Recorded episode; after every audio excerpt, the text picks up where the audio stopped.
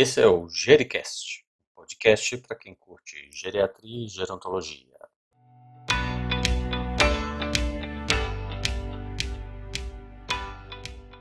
Olá pessoal, aqui quem fala é Estevão Vale, eu sou médico geriatra da Mais 60 Saúde e apresentador aqui desse Gericast. Espero que esteja tudo bem com vocês.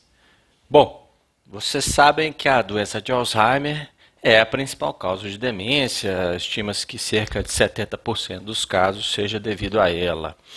Essa doença afeta 40 milhões de pessoas no mundo, estima-se que 2 milhões de brasileiros a tenham e com o envelhecimento da população esses números só tendem a crescer.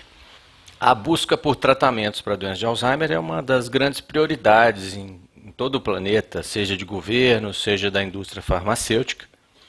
Mas a despeito de bilhões que foram investidos e mais de 900 moléculas já testadas, atualmente nós só temos quatro medicamentos disponíveis, todos eles com efeitos muito modestos. Então vamos parar para rever quais as hipóteses de etiologia, o que, que, o que, que se é, estuda como causa da doença de Alzheimer. A principal hipótese tem sido a hipótese amiloide, a principal explicação para a patogênese da doença de Alzheimer já há mais de 25 anos. Em indivíduos normais, a proteína beta-amiloide é extraída de sua precursora, que é chamada APP, por duas enzimas, a beta e a gama secretases, que liberam a proteína para fora da célula, onde ela é degradada ou removida. À medida que nós envelhecemos, a capacidade para degradar a beta-amiloide diminui e essa passa a se acumular. Em determinado ponto, o acúmulo da substância forma placas chamadas placas senis, que leva à neurotoxicidade, morte neuronal e à neurodegeneração. Nossa tendência de buscar soluções simples para problemas complexos pode estar trazendo limitações no caso da doença de Alzheimer. Por exemplo, as placas senis são formadas por centenas de proteínas diferentes, por vezes distintas em grupos distintos de pacientes com doença de Alzheimer.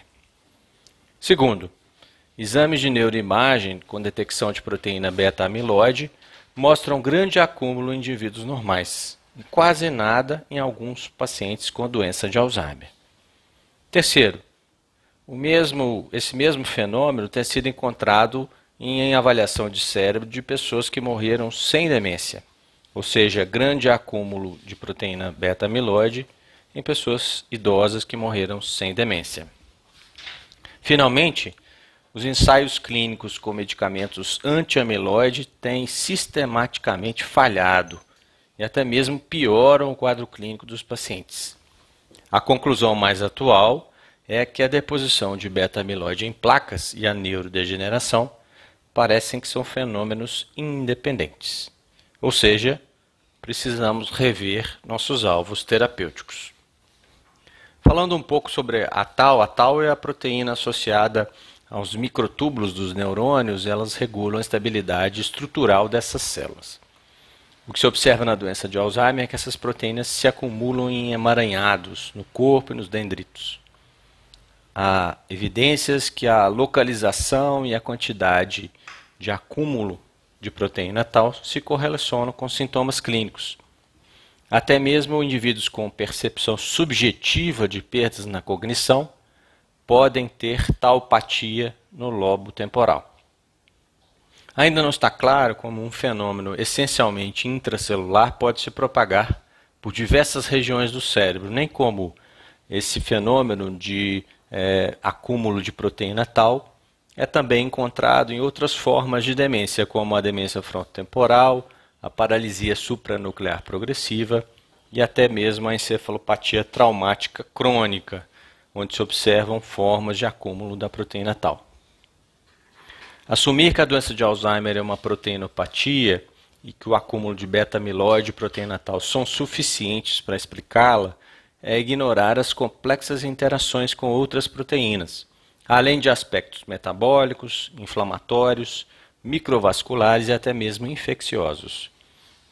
Esse é um caso que mostra como a ciência básica pode iluminar a trilha para o desenvolvimento das ciências aplicadas. e que nosso campo de visão sobre a etiologia da doença de Alzheimer precisa se alargar. Gostou desse podcast? Compartilhe com seus grupos e deixe seu comentário. Um abraço e até a próxima.